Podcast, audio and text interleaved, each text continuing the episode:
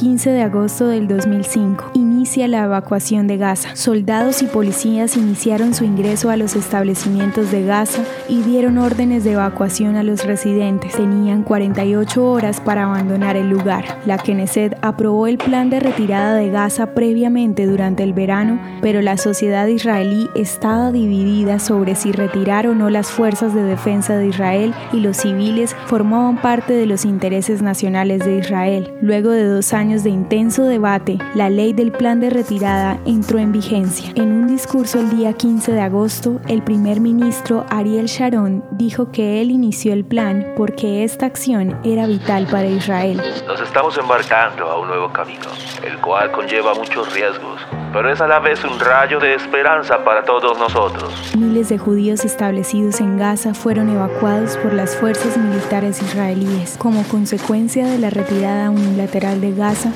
la autoridad palestina tomó la administración de Gaza. ¿Te gustaría recibir estos audios en tu WhatsApp? Compartimos nuevos episodios todos los días. Suscríbete sin costo alguno ingresando a www.hoyenlahistoriadeisrael.com.